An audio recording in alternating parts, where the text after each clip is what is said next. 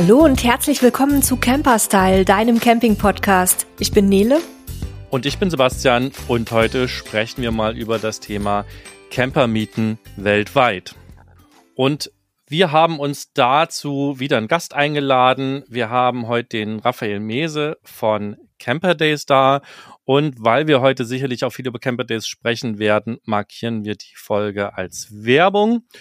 Und bevor ich jetzt lang viele Worte verliere, sage ich nur ganz kurz, also wer billiger Mietwagen kennt, der kennt dann auch Camper Days, weil das ist sozusagen das Schwesterunternehmen davon. Und wie der Name schon sagt, geht es da eben um die Campingfahrzeuge. Und ich würde sagen, ich übergebe erstmal das Wort an den Raphael. Raphael, stell dich äh, und äh, euer Unternehmen doch mal kurz vor und dann starten wir so ein bisschen in das Thema rein.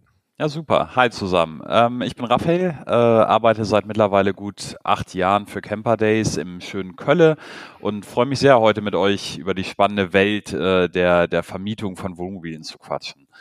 Ähm, Camper Days gibt es auch seit ziemlich genau acht Jahren am Markt. Wir sind, wie von dir bereits erwähnt, ein, ähm, ein Schwesterunternehmen oder eine Schwestermarke von billiger Mietwagen.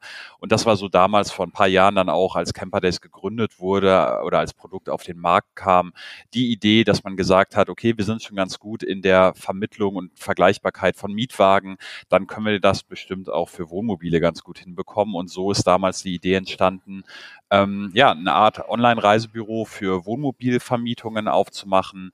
Wir sind mittlerweile ähm, in 27 Reiseländern ähm, quer um den Globus, haben über mittlerweile knapp 40.000 Fahrzeuge im Angebot und konzentrieren uns auf große und mittelgroße gewerbliche Vermieter, ähm, ja, die wir dann quasi unseren Kunden näher bringen und dann intensivst beraten, wenn es darum geht, das richtige Fahrzeug ähm, für unsere Kunden zu finden.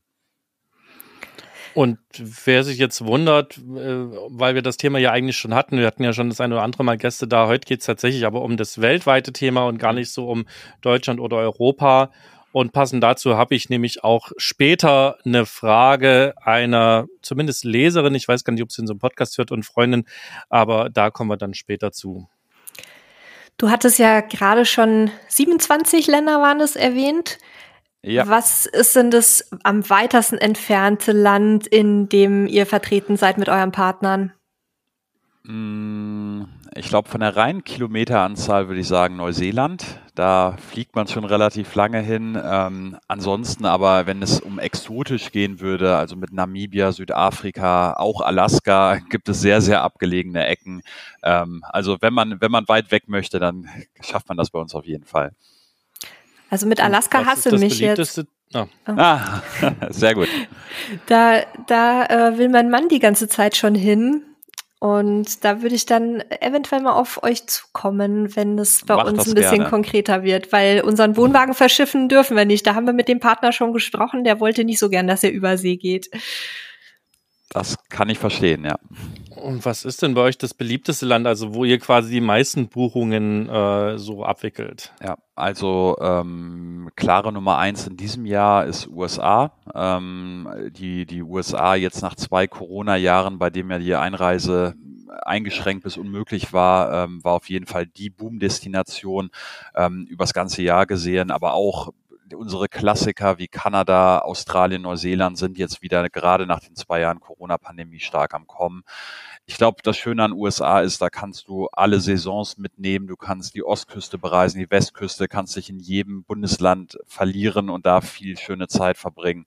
Ähm, und das haben wir auf jeden Fall dieses Jahr gemerkt. Da waren wir auch deutlich ähm, über ähm, den Buchungszahlen aus 2019, also auch vor Corona. Du warst ja selber auch gerade drüben, aber nicht in den USA, sondern in Kanada, glaube ich, ne? Korrekt, genau. Also ich war äh, viermal schon in den USA mit dem Wohnmobil, ähm, auch in Australien, aber dieses Mal hat es mich relativ spontan für eine Woche nach, ähm, nach Kanada ähm, gezogen. Da war ich eine Woche lang in der Ecke Montreal, also Ostküste Kanadas wir, wir haben ein bisschen drauf gepokert, dass das Wetter noch gut ist Anfang Oktober, weil da kann es auch schon ziemlich frisch und kalt werden, aber wir hatten wahnsinniges Glück und ähm, für allen, denen der Begriff Indian Summer äh, ähm, geläufig ist, das hatten wir auf jeden Fall ähm, ja die ganze Woche, also strahlender Sonnenschein, die, die Blätter, die sich so langsam gelb, rot, braun färben.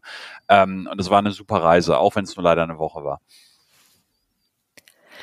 Das passt ja ganz gut, dass du gerade das Thema Amerika auch angesprochen mhm. hast, weil da kann ich tatsächlich jetzt mal äh, kurz zu meiner Frage kommen. Und zwar die Frauke, Grüße da gerade mal an dich, ähm, gehen raus. Die hat mir eine Nachricht geschrieben und hat gefragt, sie möchte eben gern an die Westküste in die USA und zwar drei Monate sind geplant. Und jetzt war die Frage, die sie mir gestellt hat und die ich auch gar nicht so einfach beantworten konnte. Ist es schlauer oder günstiger zu mieten oder ist es günstiger, das eigene Campingfahrzeug, den eigenen Campingbus zu verschiffen?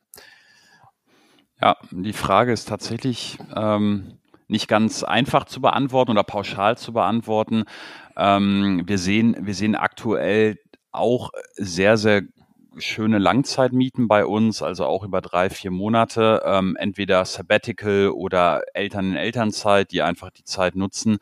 Ähm, ich würde jetzt tippen, dass unter vier oder fünf Monaten Reisedauer die äh, eine Verschiffung wahrscheinlich keinen Sinn macht, denn neben der reinen Verschiffung werden ja noch weitere Kosten wie Versicherungen auf einen zukommen. Gerade in den USA mit, mit sehr geringen Haftpflichtdeckungssummen muss man da wahrscheinlich noch ziemlich gutes Geld zusätzlich investieren. Also pauschal schwierig zu sagen. Ich kenne auch nicht die genauen Preise der Verschiffung, aber ich würde sagen, so unter vier Monaten wird es wahrscheinlich keinen Sinn machen. Und wie ist das, wenn man, also das habe ich jetzt im Hinterkopf, wenn man länger, also zwölf Monate oder so bleibt, habe ich im Kopf, da gibt's dann auch irgendwann so eine Grenze, ab der man dann auch ein Fahrzeug wiederum irgendwie verzollen muss, weil es dann sozusagen als ins Land eingeführt gilt und nicht nur als temporäre Aufnahme. Hast du da zufällig mehr Infos zu? Nee, tatsächlich, tatsächlich nicht. Ähm ich würde allerdings auch tippen, gerade in den USA, wo jedes Bundesland dann auch nochmal seine eigenen Regelungen hat, äh, dass man sich da auf jeden Fall, wenn, wenn man die Idee, auf die Idee kommt, ähm, sein Fahrzeug zu verschiffen, dass man da auf jeden Fall sehr, sehr intensiv recherchieren sollte, weil, wie du gerade gesagt hast, neben, neben Versicherungsfragen können auf jeden Fall auch Zollfragen irgendwann aufkommen. Ich kann nur sagen, aus meinen eigenen Reisen in den USA und jetzt auch kurz in Kanada, ähm, eigene oder europäische Fahrzeuge mit, mit europäischem Kennzeichen habe ich praktisch gar nicht gesehen. Ähm, was aber nichts heißen muss. Also ab einer gewissen Dauer wird es bestimmt Sinn machen. Okay, also das spielen wir mal so zurück. Das war ein bisschen auch schon tatsächlich meine erste laienhafte Antwort, dass ich gesagt habe, ich weiß nicht, wie sich die Preise für Verschiffungen äh, durch Corona entwickelt haben. Es hat sich ja sehr viel im globalen Schiffsverkehr geändert. Hm, dann hängt es ja sehr stark davon ab, was du für ein Fahrzeug hast, wie groß das ist, was so eine Verschiffung dann kostet und so weiter und so fort. Also das muss man sich mal angucken und dann muss man den Mietpreis mal dagegen setzen. Ähm, und das ist vermutlich immer eine Fallentscheidung, die man äh, für sich treffen muss. Ja. Und ähm, ja, also können wir leider nicht, nicht richtig gut und abschließend beantworten, aber zumindest ja ein paar Impulse geben, wo, man sozusagen mal schauen muss. Und ähm, vielleicht machen wir irgendwann mal auch eine Folge zum Thema Fahrzeug verschiffen ähm, und gucken mal, ähm, ob wir da dann auch spannende Infos dazu kriegen. Aber jetzt lass uns erstmal wieder übers, übers Mieten sprechen. Ähm, und da sehe ich gerade, dass Nele ganz dringend was sagen möchte. Ja, ich wollte jetzt noch mal kurz auf das Thema Versicherungen zurückkommen, weil das ist ja was, äh, was gerade auch bei Mietfahrzeugen sehr, sehr wichtig ist. Ich kenne kaum einen ähm, Wohnmobilmieter in meinem persönlichen Bekanntenkreis, der nicht zumindest schon mal irgendwo eine kleine Delle in so ein Fahrzeug reingefahren hätte. Und du hattest jetzt ja schon gesagt, ja, in den USA geringe Haftpflichtdeckung. Wie sieht das denn generell aus bei den Mietfahrzeugen, die man über euch auch buchen kann? Was brauche ich da für Versicherungen? Generell, welche sind ähm, da schon in den, in den Preisen inkludiert? Und gibt es auch welche, die ich da vielleicht noch gesondert dazu buchen kann oder sollte? Ja, sehr gute und wahrscheinlich auch die wichtigste Frage, die auch bei uns im Kundenservice am häufigsten fällt, ähm, wirklich alles rund um Versicherung. Ähm, grundsätzlich ist zu sagen, also von den ganzen gewerblichen Vermietern, ähm, die wir bei uns auf der Seite führen, da sind die Versicherungen eigentlich schon so ausgelegt, dass man nicht viel falsch machen kann. Also jedes Angebot hat eine grundsätzliche Vollkaskoversicherung, bei der auch alle relevanten Schäden abgedeckt sind. Die wird nur dann dementsprechend gerne mal um eine Selbstbeteiligung erweitert. Sprich, sollte man einen Kratzer mal haben am Fahrzeug oder einen Unfall bauen, dann gibt es dann gewisse Abstufungen bei der Selbstbeteiligung. Die unterscheiden sich dann leicht je nach Vermieter. Ähm, die können 1000 Dollar betragen, die können in Australien aber auch gerne mal 4.000 bis 5.000 Dollar betragen. Ähm, und bei diesem Selbstbehalt gibt es dann oder bieten wir dann bei Camper Days dann noch die Möglichkeit, diesen Selbstbehalt auch noch abzusichern. Ähm, das empfehlen wir insbesondere Kunden, die noch nicht so viel Erfahrung mit Wohnmobilreisen haben. Dann kann man für sechs bis sieben Euro am Tag kann man sich auch noch diese Selbstbeteiligung versichern und dann ist man eigentlich perfekt versichert, hat alle relevanten Schäden abgedeckt und kann, braucht sich um das Thema Versicherung keine Sorgen mehr zu machen. Ähm, beim Thema Haftpflichtversicherung, da sind wir, glaube ich, aus Europa relativ verwöhnt. Da sind die Haftpflichtdeckungssummen, sprich also, wenn man Schäden an fremden Eigentum ähm, verursacht, die sind gesetzlich in Europa schon sehr, sehr hoch. Das sieht in den USA, gerade in Florida, ähm, teilweise anders aus. Aber da, ähm, ja, gerade weil wir wissen, dass wir da keinem Kunden ein Risiko zumuten möchten, erhöhen wir da von unserer Seite die Haftpflichtdeckungssumme mit einem Partner ähm, für jeden Kunden, der in die relevanten Länder reist. Und dementsprechend kann man da eigentlich auch einen Haken dran machen und sagen, okay, ich bin, was immer auch passiert, ähm, bestmöglich versichert. Das ist ja irgendwie so ein bisschen absurd, dass gerade in den USA, wo auch so hohe Schadenersatzsummen immer gleich im Raum stehen, dann die, die Haftpflicht nicht wirklich äh, solche Dinge abdeckt. Ähm, ist es dann bei euch, wenn, wenn über euch ein Fahrzeug gemietet wird, automatisch schon so ausgelegt, dass es passt oder muss ich mich da als Kunde, Kundin dann selber kümmern? Bei uns sind alle Angebote bereits automat automatisch ähm, mit, mit einer Haftpflichtversicherung ähm, inkludiert. Ähm, das Einzige, wo wir dem Kunden eigentlich noch die Möglichkeit geben, ähm, zu entscheiden, ob er das abschließen möchte oder nicht, ist ähm, die Selbstbeteiligung ähm, also eine Versicherung zum, zur Erstattung der Selbstbeteiligung abzuschließen. Die kostet, also die, die Versicherung, wie gesagt, kostet so um die sechs, sieben Euro am Tag und sichert dann eine Selbstbeteiligung von ungefähr 1000 bis 2000 ähm, Dollar ab, je nach Vermieter. Das ist aber auf unserer Seite eigentlich auch relativ ähm, transparent dargestellt. Und da merken wir, viele Kunden schließen sie ab, ähm, manche verzichten drauf. Ähm, ich glaube, da, da möchten wir es jedem Kunden selbst überlassen, aber da reden wir dann zumindest von keinen riesigen Summen, die, also die wirklich gefährlich wären, wenn da was passiert. An der Stelle auch von mir noch ein Hinweis für alle die, und das sind wahrscheinlich sehr wenige, die eine Kreditkarte haben, die eine Mietwagen-Vollkasko inkludiert. Ähm, da gibt es zwei Stolpersteine, die ihr beachten müsst. Punkt eins, der gilt oft nicht für Sonderfahrzeuge, nämlich meist nur für Pkw. Korrekt. Und Punkt zwei, wenn es doch so ist, dann achtet auf die maximale Fahrzeugkost, äh, also auf die maximale Summe, die das Fahrzeug kosten darf.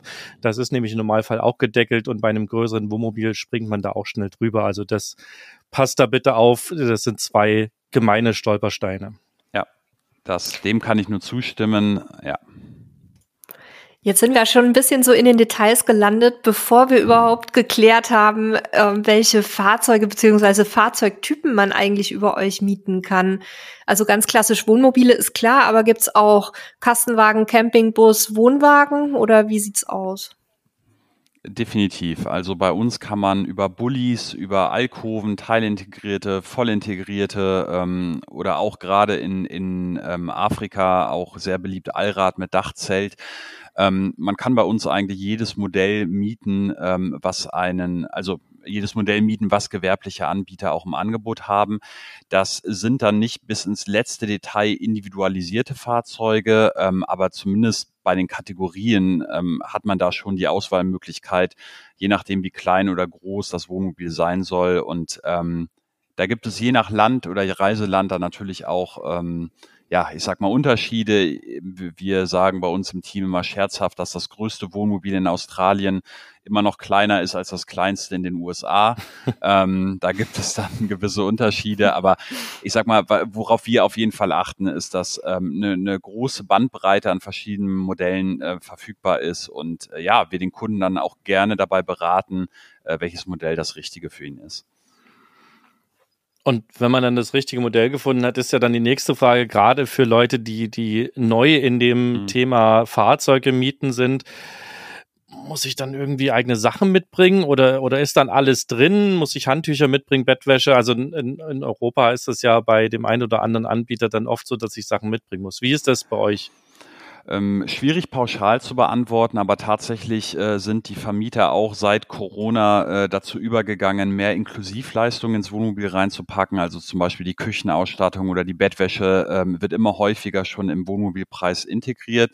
Ansonsten, falls das der Vermieter ähm, nicht automatisch integriert, kann man es immer dazu mieten ähm, für einen geringeren, geringen Pauschalbetrag in der Regel. Das ist nicht sonderlich teuer und ähm, kann dann aber auch im Rahmen der Buchung über unsere Website bereits im Vorfeld dann dazu gebucht werden, so dass man alles ähm, im Vorfeld schon an, äh, bezahlt hat und vor Ort dann einfach nur noch seinen Reisevoucher vorlegen muss und dann bekommt man alles ausgehändigt.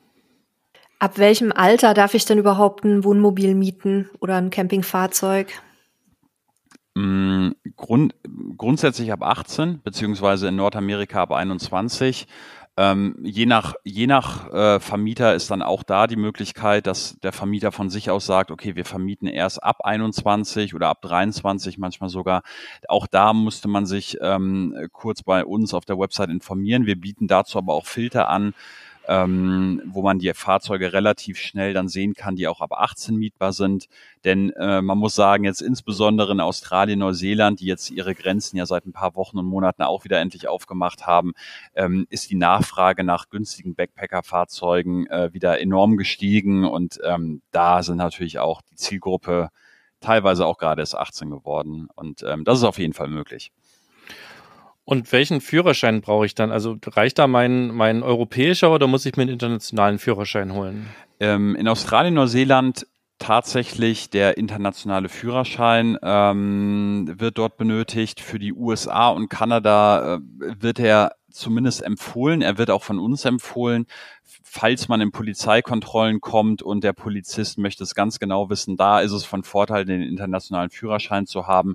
Für die Abholung selbst wird er aber nicht benötigt. Ähm, und selbst sollte es zu dem Fall kommen, dass man den internationalen Führerschein nicht mehr ähm, rechtzeitig beantragt bekommt. Ähm, das ist, glaube ich, auch von Stadt zu Stadt sehr unterschiedlich, wie lange sowas dauert. Gibt es eigentlich auch immer die Möglichkeit, dann auch noch Notfall ähm, mäßig vor Ort dann noch eine Übersetzung, eine beglaubigte Übersetzung anfertigen zu lassen. Ähm, also ich kann zumindest sagen, in meinen acht Jahren bei Camper Days ist es noch nie daran gescheitert, dass jemand den internationalen Führerschein nicht dabei hatte.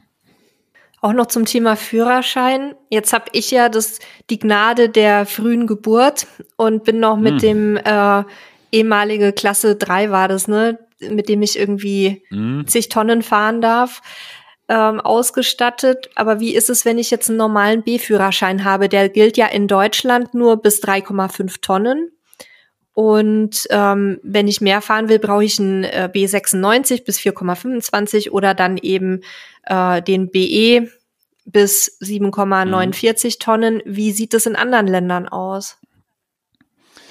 Damit nimmst du direkt die, zweit, die zweitbeliebteste Frage weg. Ähm, es ist tatsächlich relativ einfach, ähm, einfach aufgebaut. Innerhalb von Europas ist es tatsächlich so, wie du sagst, da müssen die Fahrzeuge unter dreieinhalb Tonnen sein, um mit dem, ich sag mal, heute normalen Führerschein gefahren werden ähm, zu dürfen. Alle Fahrzeuge über dreieinhalb Tonnen benötigen diesen speziellen Führerschein.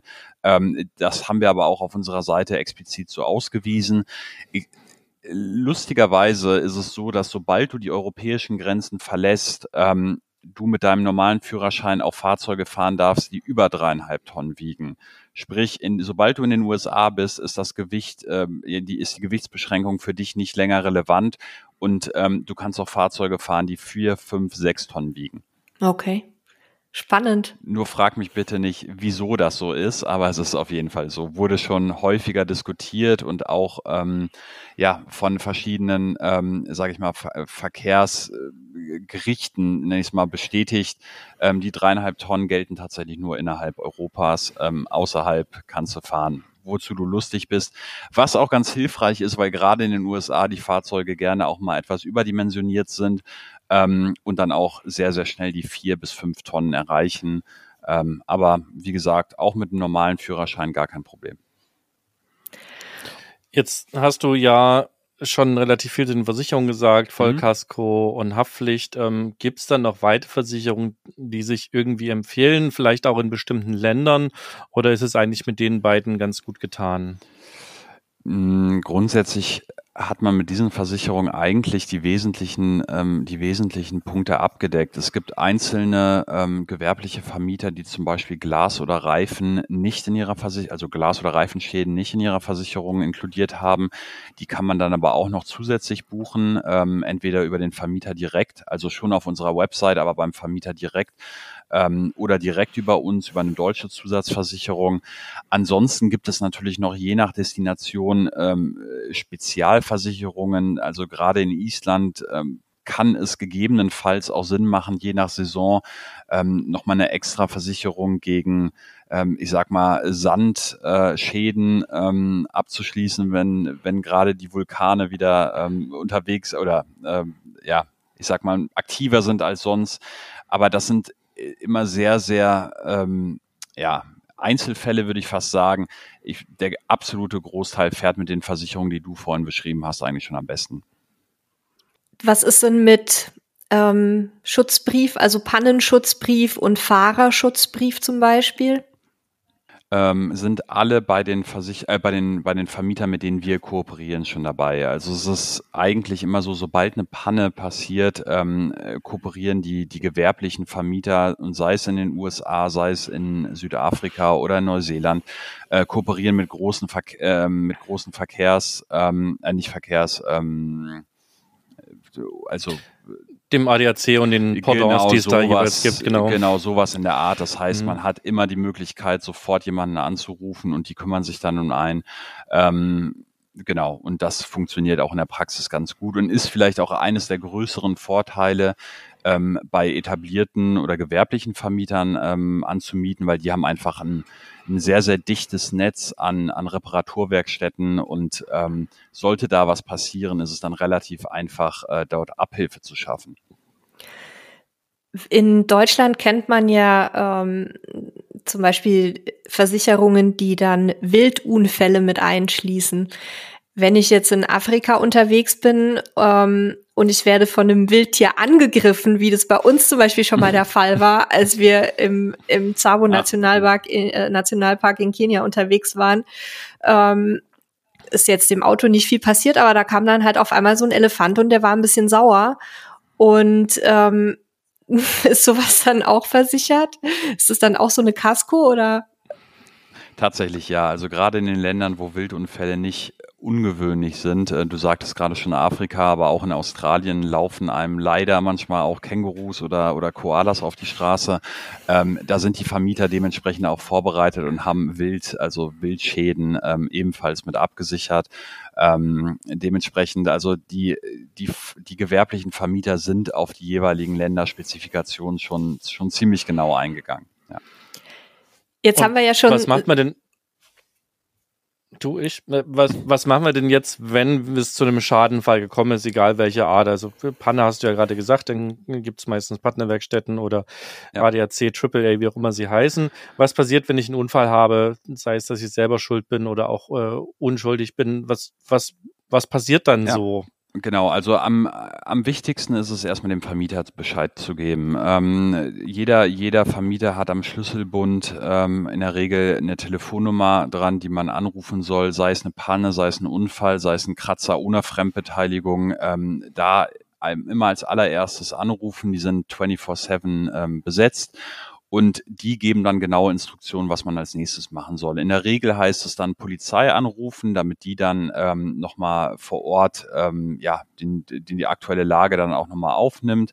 Ähm, oder gerade bei Unfallgegnern, also sollte es mit zu einem Unfall gekommen sein mit einem Unfallgegner, dann auf jeden Fall auch nochmal äh, da die Polizei dazu holen. Aber das ist eigentlich das Schöne, die Prozesse sind bei den gewerblichen Vermietern so eingespielt, dass es reicht, erstmal diese Telefonnummer anzurufen und sich dann ähm, quasi erklären zu lassen, was als nächstes passiert. Besonders schön dadurch, dass die deutschen ähm, oder deutschsprachige Kunden mit zu den beliebtesten ähm, Camperkunden weltweit gehören, ähm, bieten insbesondere die, die großen Vermieter in den USA und in Ozeanien ähm, auch deutschen Kundenservice an. Sprich, man muss da keine Angst haben, dass man mit Englisch ähm, in, in einem schlechten Englisch ähm, da nicht weiterkommt. Und wie ist es jetzt bei der Fahrzeugübergabe? Das käme ja dann noch davor. Also gibt es da auch so, so Tipps, wo du sagst, also da würde ich auf jeden Fall drauf achten oder das würde ich auf jeden Fall immer machen? Ja, ähm, also die Fahrzeugübernahme ist ähm, relativ umfangreich. Der, der Vermieter vor Ort nimmt sich da ein, eine Stunde circa pro Kunde Zeit und erklärt ihm wirklich nochmal von vorne bis hinten alles, was man zu diesem Wohnmobil wissen muss. Ähm, das ist insbesondere relevant bei unserer Kundengruppe, die wo viele auch erst seit Corona quasi entdeckt haben, wie schön doch ähm, Camperurlaub sein kann und daher absolute Neulinge sind auf diesem Gebiet.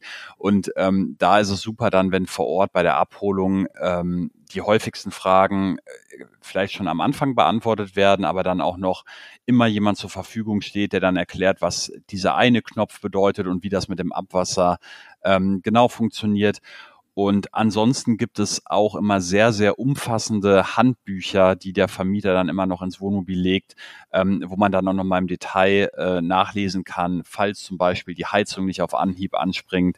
Ähm, da werden dann so die häufigsten Fehlerquellen erklärt. Und ich kann aus eigener Erfahrung sagen, als ich das erste Mal mit dem Wohnmobil unterwegs war, da hat man mir eine Stunde lang erklärt, was mit dem Wohnmobil ähm, alles schiefgehen kann oder worauf man achten muss. Und äh, ich wäre am liebsten gar nicht mehr losgefahren, äh, weil ich mir dachte, okay, das, das merkst du dir nie im Leben und gleich blamierst du dich vollkommen, äh, wenn du schon nach zehn Minuten anrufst. Aber ich sag mal, genau so, so komplex, wie es am Anfang klingt, so, so einfach hat man eigentlich nach spätestens dem zweiten Tag äh, alle Griffe, ähm, ja, drin und ähm, freut sich dann quasi auf die Reise und ähm, man wird jeden Tag schneller.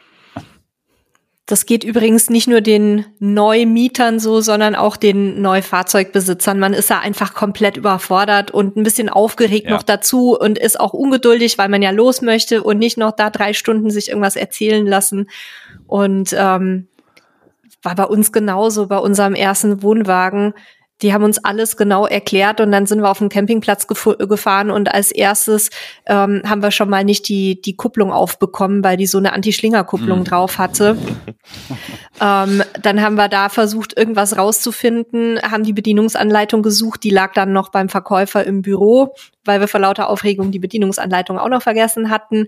Also ich will damit sagen, das ist völlig normal und ähm, bei uns gibt's übrigens auch bei Camperstyle und ich denke bei euch auch auf eurer Seite Checklisten und Ratgeber, ähm, was man da alles beachten muss. Da können wir auch gleich, Raphael, wenn du uns im Nachgang die Links noch zuschickst, gerne ähm, ein paar Ratgeber auch verlinken zu diesen unterschiedlichen Themen, die wir jetzt auch besprochen haben. Und ja, ich glaube, dann, äh, dann sind die Hörerinnen und Hörer ganz gut vorbereitet. Genau, vielleicht noch äh, zusätzlich zu dem, was du gerade gesagt hast, nicht nur die Aufregung, dass man dann ein neues Wohnmobil gerade entgegennimmt, was man noch nicht irgendwie äh, kennt. Ähm, macht das mal nach so einem acht Stunden oder je nachdem Australien, Neuseeland äh, ja. 16 Stunden Flug, wo du dann ja. noch ein bisschen übermüdet bist, aber irgendwie auch total aufgeregt, neues Land, neue, neue Kultur. Ähm, also da mein Tipp, oft genug aus eigener Erfahrung mitbekommen, ähm, nicht verrückt machen lassen, ähm, gerne alles in Ruhe erklären lassen, aber ansonsten erstmal losfahren und alles lässt sich dann irgendwie erklären. Ansonsten auch gerne bei uns anrufen. Also es muss dann nicht, wenn man das Fahrzeug übernommen hat, nur über den Vermieter laufen. Wir stehen natürlich auch aus Deutschland immer ähm, ähm, ja, bei, bei Fragen, ähm, sei es zum Fahrzeug selbst, aber auch jetzt zu Versicherungen, ähm, auch während der Fahrt natürlich zur Verfügung und ähm, ja, vielleicht auch noch ein schöner Bonus, der das Anmieten jetzt seit Corona ein bisschen einfacher macht. Ähm, die letzten zwei Jahre oder sagen wir mal zumindest den Großteil von 2020 und 2021 waren ja leider Gottes die Grenzen zu den, zu den beliebtesten Ferndestinationen zu. Das haben aber auch viele Vermieter dazu genutzt, um sich ähm, ja, zu digitalisieren. Sprich, es gibt bei jetzt fast allen Vermietern im Vorfeld ein Online-Check-in ähm, und dazu dann aber auch sehr, sehr umfassende Videos. Sprich, man kann die, ähm, die, ähm, ja, die Einführung, das Kennenlernen vom Wohnmobil jetzt bereits einige Tage oder Wochen vorher zu Hause machen und sich jedes Video äh, gerne auch 30 Mal angucken. Ähm, und das haben wir jetzt als Rückmeldung von den Kunden bekommen, ist schon super, super hilfreich. Da schicken wir dann ähm, auch die Links zu den Videos und aber auch die von dir erwähnte Checkliste schicken wir rechtzeitig, bevor der Koffer gepackt wird, ähm, sodass dann eigentlich dann keine Rückfragen mehr bestehen. Da hast du mir einen Tipp auch schon gerade vorweggenommen. Trotzdem noch zwei weitere Tipps auch aus eigener Erfahrung. Punkt eins: ähm, Wenn immer es eure Reisekasse und eure Reisezeit zulässt, dann äh, würde ich immer empfehlen, ankommen, eine Nacht ins Hotel gehen und am nächsten Tag das Campingfahrzeug abholen. Das haben wir immer so gemacht. Das nimmt natürlich viel Stress raus. Ist aber natürlich ein Kostenfaktor und es ist auch ein Zeitfaktor, dessen bin ich mir bewusst. Deswegen, wer den Luxus hat, sollte sich das nehmen. Wir machen das übrigens am letzten Tag auch immer nochmal so, um dann ganz entspannt auch das Fahrzeug in Ruhe abgeben zu können, keinen Stress zu haben und dann nochmal ins Hotel gehen zu können, nochmal duschen, nochmal runterkommen, nochmal einen schönen letzten Abend verbringen. Also das kann ich euch mitgeben. Und Punkt zwei, auch wenn ich weiß, dass da einige Vermieter auch schon aufgerüstet haben, es kann sich immer lohnen, sich auch über eine lokale SIM-Karte Gedanken zu machen. Also das heißt, in dem Land quasi, wenn ihr ankommt, als erstes eine SIM-Karte zu kaufen, kriegt man ganz häufig tatsächlich am Flughafen schon, beziehungsweise auch dann äh, in der nächsten größeren Stadt in diversen ähm, Shops. Da findet man ähm, auch Seiten im Netz, die Prepaid Wikia, wir können das ja nochmal in den Shownotes verlinken, ist eine gute Anlaufstelle. Da finde ich eigentlich über jedes Land so Prepaid-Daten und Telefonkarten. Das hat zwei Vorteile. Punkt Nummer eins ist, ihr habt eine lokale Rufnummer, könnt ihr Hotlines deutlich günstiger anrufen. Und Punkt zwei, ihr habt auch Internet. Das heißt, ihr könnt dann unter Umständen eben auch auf Videos des Vermieters nochmal zugreifen, wenn vielleicht keine äh, irgendwie mit dem Fahrzeug sind, mit irgendeinem Abspielgerät. Und ihr könnt im Notfall auch nochmal YouTube oder eben auch andere Magazine benutzen, um Sachen nochmal nachzulesen. Wobei es auch, das haben wir letztes Mal festgestellt, Vermieter gibt, die euch auch so ein, so ein Hotspot mitvermieten für, für ein kleine äh, Entgelt sozusagen, wo ihr dann auch eine Daten oder gewisse Daten mit dabei habt. Also das müsst ihr dann einfach mal gucken, was für euch das Beste ist. Aber dann nimmt man sich auch ganz viel Stress raus, weil man eben einfach nochmal das Internet so als Informationsmedium mit dazu hat, was auch nochmal eine gewisse Beruhigung mitbringt und, und einen riesigen Schatz an Wissen sozusagen. Definitiv, dem kann ich mich 100% zu äh, anschließen. Für mich ist es sogar so, dass ich die SIM-Karte immer schon im Vorfeld bestelle und mir auch noch nach Deutschland zuschicken lasse. Ähm, das geht mittlerweile über den über die gängigen Anbieter eigentlich auch ganz gut, weil ähm, klar in, in der EU ist man mittlerweile, glaube ich, äh, kostenfreies Roaming gewöhnt, aber wenn man dann in die USA kommt und man hat erstmal kein Internet, dann kann das schon per se stressig sein. Ähm, deswegen auch auf jeden Fall äh, Daumen hoch von mir, Megatipp, SIM-Karte für die USA, für Kanada, für Australien, für Neuseeland, überall, wo man halt mit dem sonst ansonsten mit seinem normalen, sage ich mal, deutschen Handytarif äh, innerhalb kürzester Zeit ähm, sein, sein Guthaben aufgebraucht hat.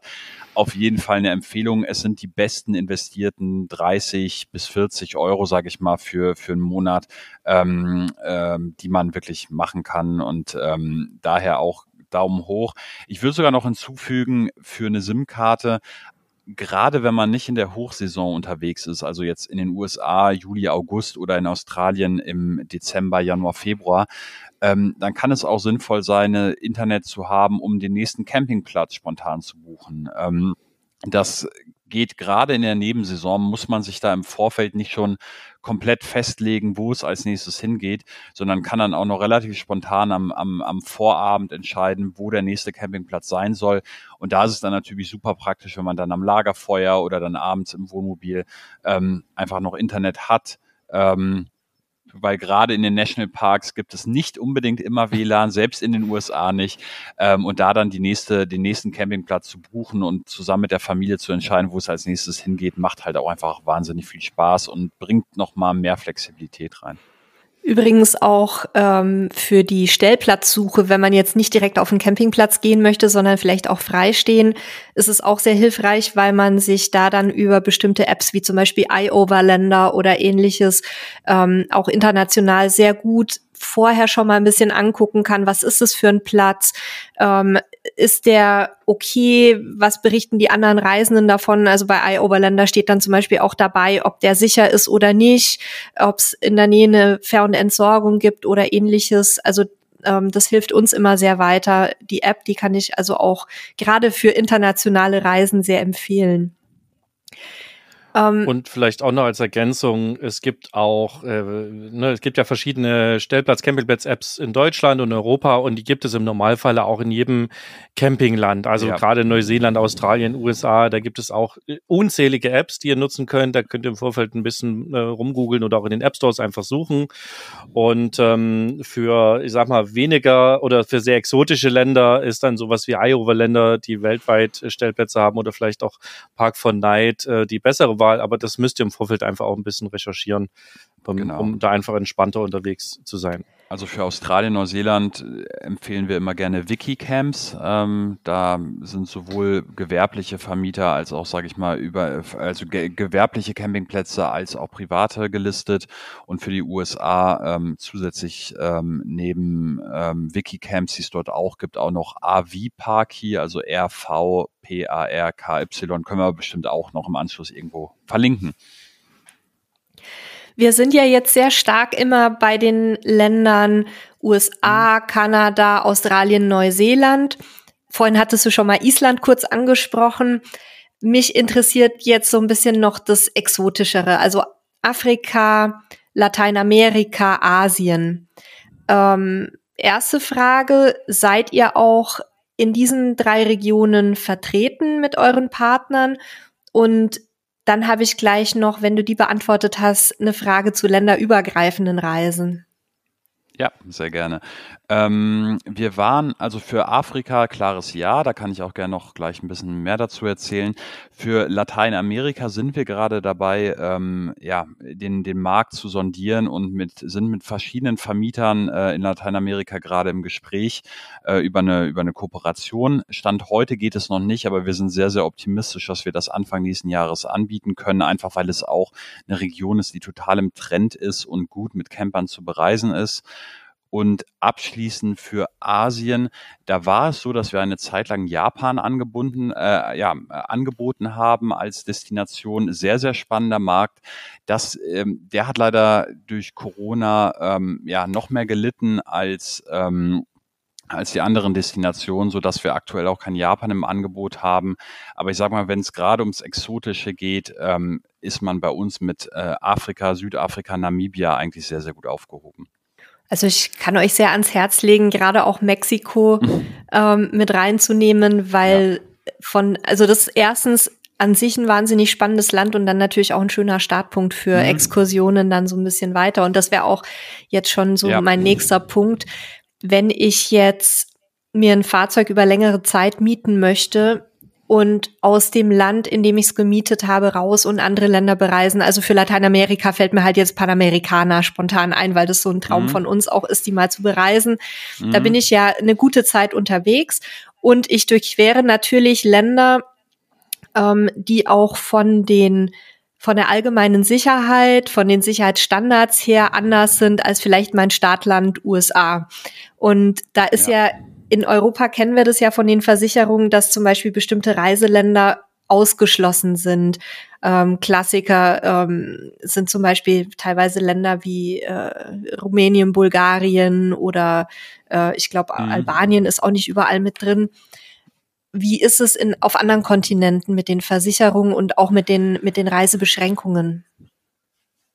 Mm, mittlerweile wieder, also ich meine, es kam ja noch zusätzlich äh, auch noch die der der Corona-Aspekt hinzu. Der ist ja jetzt äh, glücklicherweise wieder etwas in den Hintergrund geraten. Ähm, Gerade in den exotischen Regionen wie Afrika ähm, oder genau wie Afrika, wenn man zum Beispiel Namibia oder Südafrika anmieten möchte und dann logischerweise auch die Grenzländer ähm, bereisen möchte, das ist fast immer erlaubt. Also man bekommt im Vorfeld auch eine ziemlich genaue Liste ähm, in den Mietbedingungen, welche Länder man bereisen kann.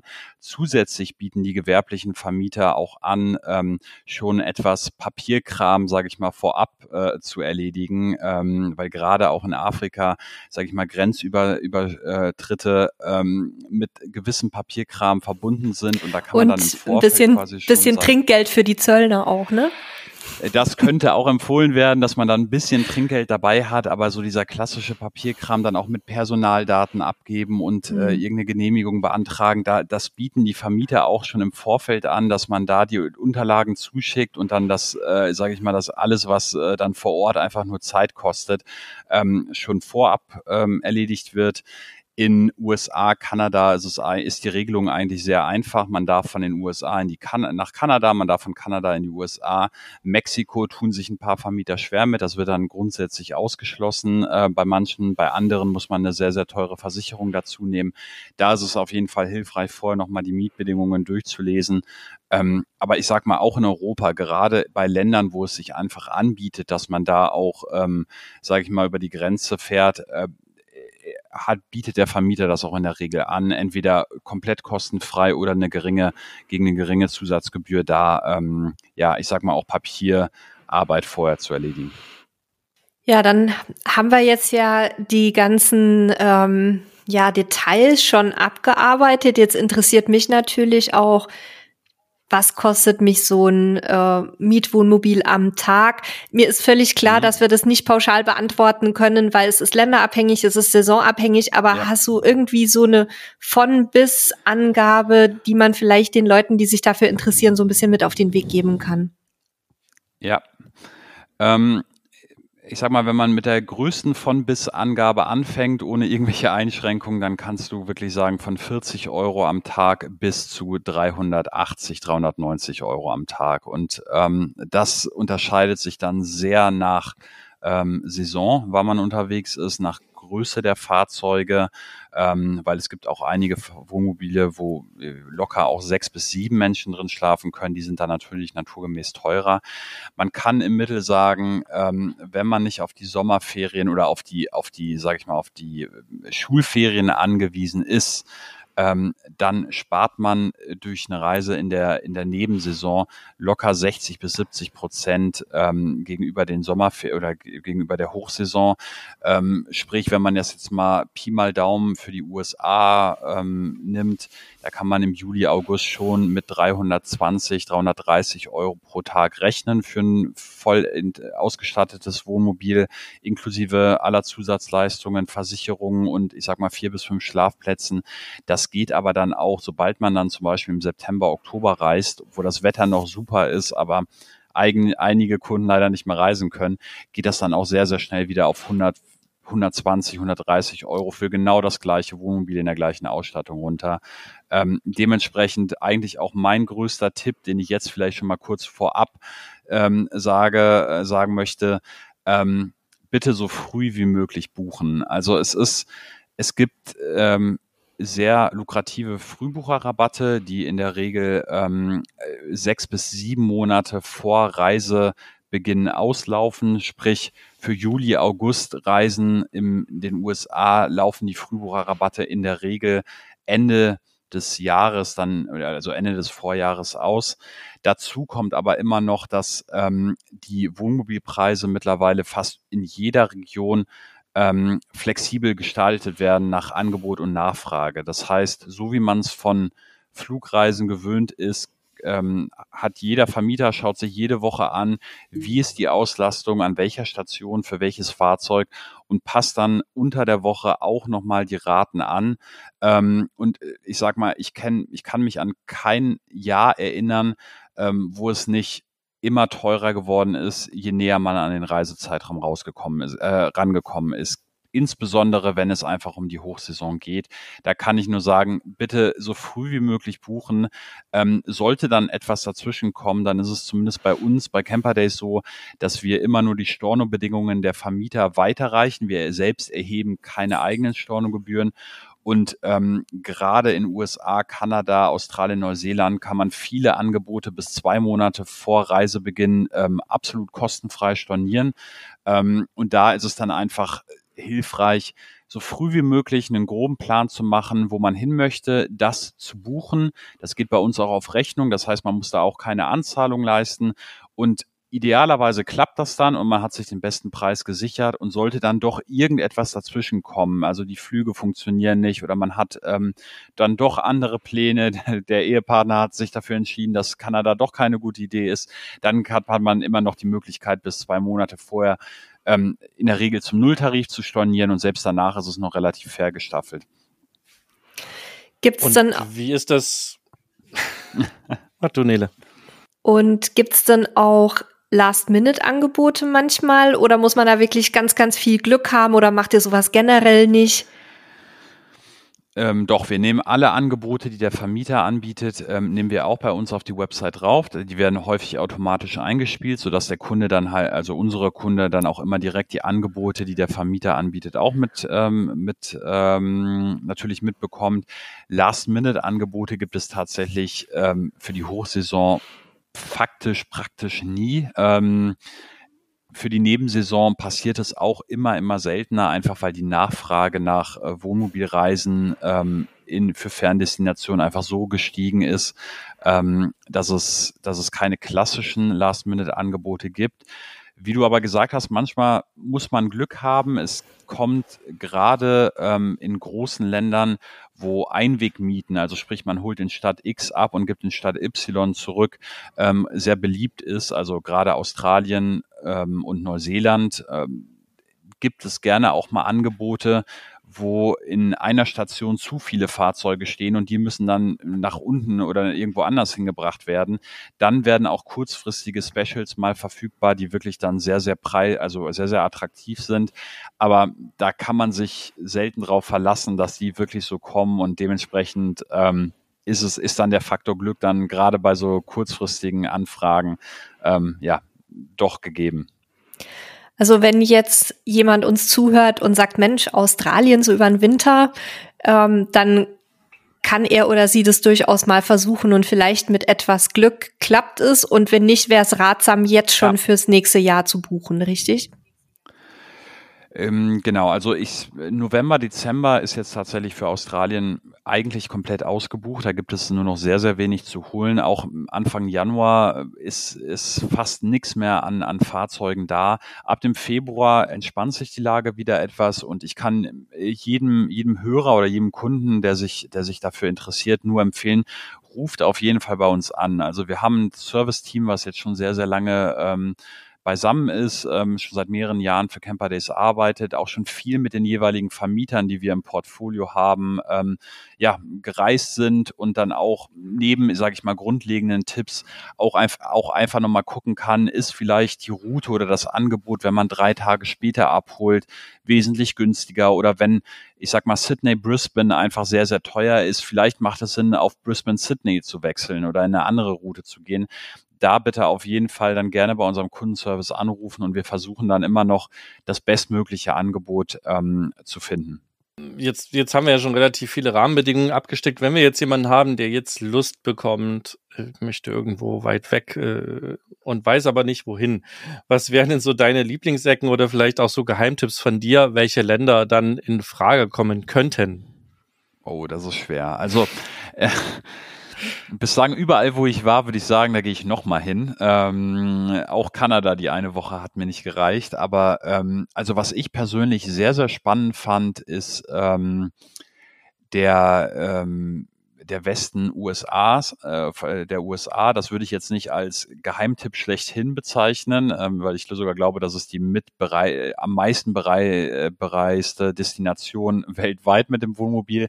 Aber der Westen der USA hat einfach so viel Abwechslung zu bieten. Also man kann an der Küste äh, stehen, man kann also ein sehr, sehr, sage ich mal, ähm, Strand- oder mehr intensiven Urlaub machen. Man kann diverse Nationalparks besichtigen. Man kann sich für Las Vegas entscheiden, falls man auch ein bisschen, äh, sage ich mal, aus der Natur raus möchte. Man kann Richtung ähm, Südwesten fahren, wo dann irgendwann Mexiko oder die Grenze äh, zu Mexiko wartet. Ähm, da gibt es so viel Abwechslung in dieser ganzen Region, dass man, ähm, also ich persönlich war jetzt schon dreimal alleine im Südwesten Amerikas unterwegs mit dem Wohnmobil und jedes Mal eine komplett andere Route gefahren. Es war jedes Mal ein komplett äh, anderer guter Urlaub, ähm, den ich jedem empfehlen kann. Und gerade auch Einsteigern ähm, die vielleicht das erste Mal mit dem Wohnmobil dann in den USA sind, ähm, sei der Westen auf jeden Fall ans Herz gelegt, ähm, weil man da einfach die Infrastruktur für Wohnmobile ausgelegt ist.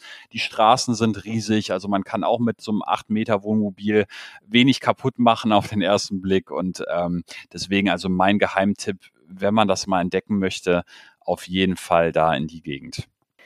Ich gucke gerade so ein bisschen auf die Uhr. Wir haben ja schon wieder quasi die äh, Dreiviertelstunde gut voll gemacht. Ja. Gibt's noch irgendwelche Tipps, persönliche Tipps, vielleicht auch für die Planung von so einer Mietfahrzeugreise, die du ja. unseren Hörerinnen und Hörern noch mit auf den Weg geben möchtest? Unbedingt.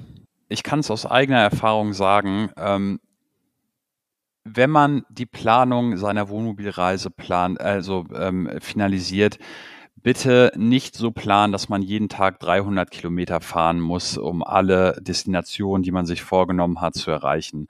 Ähm, ich kann da aus eigener Erfahrung sagen, beim ersten, mein, bei meinem ersten Wohnmobilurlaub in den USA, da haben wir uns sieben Nationalparks in drei Wochen vorgenommen und ähm, gefühlt haben wir mehr Zeit auf der Straße, ähm, auf den Autobahnen verbracht als in den jeweiligen Parks.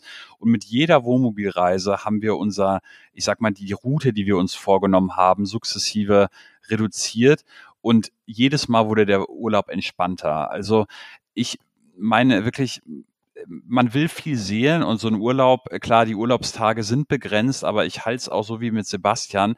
Nach dem ersten Tag bitte nicht sofort ins Wohnmobil steigen, erstmal ankommen, den Jetlag nicht unterschätzen, ähm, die erste Nacht im Hotel verbringen und dann am nächsten Tag ausgeruht das Wohnmobil ähm, entgegennehmen und dann wirklich meine Empfehlung, nicht mehr als 100 Kilometer im Durchschnitt pro Tag ähm, äh, runterzule ähm, ähm, hinzulegen, weil ich sag mal, die Großteil der Nationalparks ähm, sind auch einfach eher super, wenn man mal zwei, drei Tage dort drin verbringt, wenn man auch Zeit hat, mal ein paar Wanderungen zu machen, ähm, weil es hat niemand was davon, wenn man abends in den einen Nationalpark reinkommt, aber eigentlich am nächsten Tag um zwölf schon wieder weiter muss, um den nächsten Nationalpark zu erreichen. Von daher am eigenen Leibe oft genug erlebt. Ähm, bitte nimmt euch die Zeit für die Route und ähm, kommt lieber ein zweites Mal wieder, weil das ist in der Regel möglich. Ähm, aber packt euch den, äh, packt euch die Route nicht zu voll. Das kann ich Direkt. auf jeden Fall auch genauso bestätigen. Ähm, wir haben bei unserer ersten Neuseeland-Tour auch jeden Tag Fahrstrecke gemacht und es war ziemlich stressig und ähm, was, was auch ganz sinnvoll ist, also vielleicht, wenn man auch nicht zu viel vorbucht, mhm. sich zwar eine grobe Reisetour macht und dann aber auch zwischendrin die Flexibilität sich erlaubt, ähm, einfach Dinge zu ändern. So, das haben wir auch immer wieder festgestellt, dass man dann zwischendrin merkt, ja, okay, also das haben wir ganz anders eingeschätzt. Die Strecke von da nach da, da brauchen wir nicht zwei Stunden, sondern acht. Und dass man dann zwischendrin einfach auch Sachen um, umschweißt und ein bisschen flexibel ist. Da hilft wieder das Internet, wenn man es eben dabei hat. Ähm, das würde ich euch auf jeden Fall auch mitgeben, da eine gewisse Flexibilität mitzunehmen. Das nimmt viel Stress aus der ganzen Geschichte raus. Ja. Gilt aus meiner Sicht aber für, für jede Reise auch in Europa. Also da, wir halten es in Europa genauso und merken auch, dass es selbst für uns, obwohl wir ja jetzt mittlerweile, wie lange, neun Jahre, zehn Jahre unterwegs sind mit Wohnwagen, also für uns ist es auch viel entspannter, als wenn wir wissen, wir müssen jetzt irgendwie 800.000 Kilometer schaffen, um irgendwo hinzukommen. Ne? Ich habe noch eine kurze Rückfrage zum Thema Nationalparks, weil mir das jetzt gerade immer wieder von Bekannten gesagt wurde, die viel in den USA unterwegs sind. Man muss sich mittlerweile für viele Nationalparks zum Übernachten vorher anmelden, habe ich gehört, ne? Kannst du das bestätigen? Genau, also ja, grundsätzlich ist vielleicht das äh, Wildcampen, also dass man einmal kurz, weil wir das Thema vorhin ganz kurz angeschnitten haben, Wildcampen per se, dass man sich mit dem Wohnmobil einfach irgendwo hinstellt, ähm, ist, glaube ich, bis auf Skandinavien nur noch in den wenigsten Ländern erlaubt. Also gerade USA, Kanada, Australien, Neuseeland erlaubt, erlaubt es nicht. Dementsprechend muss man auf dem Campingplatz stehen. Bei den Nationalparks ist es so, ähm, die haben eine überschaubare Anzahl an Campingplätzen, weshalb es da einfach sinnvoll ist, vielleicht schon die Ta also die, die Übernachtungen vorher online zu buchen, gerade wenn man in der Hochsaison unterwegs ist. Ähm, aber ansonsten auch da, ähm, die Webseiten sind extrem haben sich extrem positiv entwickelt in den letzten Jahren. Mittlerweile, das habe ich jetzt gemerkt in unserem Urlaub in Kanada, da kann man sich mittlerweile ein Foto von jedem einzelnen Campingplatz im Nationalpark angucken. Also da wurden Fotos aufgenommen, mehrere Stück, und dann kann man sich dadurch so eine virtuelle Karte klicken und bei jedem Campingplatz gucken, okay, so sieht der aus. Ähm, und ähm, das ist super und das geht mittlerweile auch in den USA relativ gut. Immer mehr Nationalparks machen da mit. Also die Digitalisierung kommt so ganz langsam auch äh, in, in unserem Bereich an, ja. Dann warten wir mal, bis sie bei den Campingplätzen in Deutschland auch angekommen ist. Ja, da habe ich es bislang echt auch noch nicht so häufig gesehen, aber in Kanada war ich wirklich sehr, sehr positiv überrascht, ja. Ja, ich habe tatsächlich meine Fragen alle gestellt und ähm, auch so das, was ich noch so an Wissen, Wissen auch aus Fernreisen mit dem Wohnmobil hatte, euch mitgegeben. Äh, ich fand das sehr spannend und ähm, ich merke schon seit seit Mitte Corona, dass ich eigentlich mal wieder Bock habe, auch eine ein bisschen weiter weg irgendwie Destinationen zu erkunden. Ich, mich, mich fasziniert gerade Island. Ähm, das das finde ich ganz spannend. Ähm, mal schauen, ob das vielleicht der nächste, die nächste Destination ist. Und da macht es auf jeden Fall auch keinen Sinn, erst mit dem Camper durch ganz Europa zu schippern, um dann, äh, dann noch überzusetzen, sondern da würde ich mir tatsächlich auch was mieten. Von dem her war das sehr, sehr spannend. Ähm, ja, Jetzt haben wir, glaube ich, technisch gerade Nele verloren. Das ist aber nicht ganz so schlimm, weil wir ja. Ich bin noch da. genau, quasi, quasi zum Ende gekommen sind. Ähm, liebe Hörer, Hörerinnen da draußen, ich hoffe, es hat euch Spaß gemacht. Ich hoffe, ihr konntet für euch was mitnehmen. Und äh, ich bedanke mich bei dir, lieber Raphael, dass du dir die Zeit genommen hast, uns so ein bisschen da reingucken zu lassen Sehr in das, das weltweite Mieten. Ich verabschiede mich schon mal. Abonniert unseren Podcast, damit ihr keine Folge verpasst. Abo ist kostenlos und würde quasi, weil äh, Nele quasi sich verabschiedet hat, auch für Nele Tschüss sagen und übergebe dir, Raphael, das letzte Wort. Ja, danke euch auch. Nele, Sebastian, ähm, vielen Dank, äh, dass ich hier sein durfte. Wenn es, wie gesagt, Fragen gibt, wenn Interesse besteht, äh, Wohnmobile anzumieten, egal wo, auch gerne, wie gesagt, in Europa, meldet euch bei unserem Kundenservice, der ist für euch da und äh, ja, wünsche euch ansonsten ähm, viel Freude, egal wo ihr gerade jetzt den Podcast gehört habt und noch einen schönen Tag.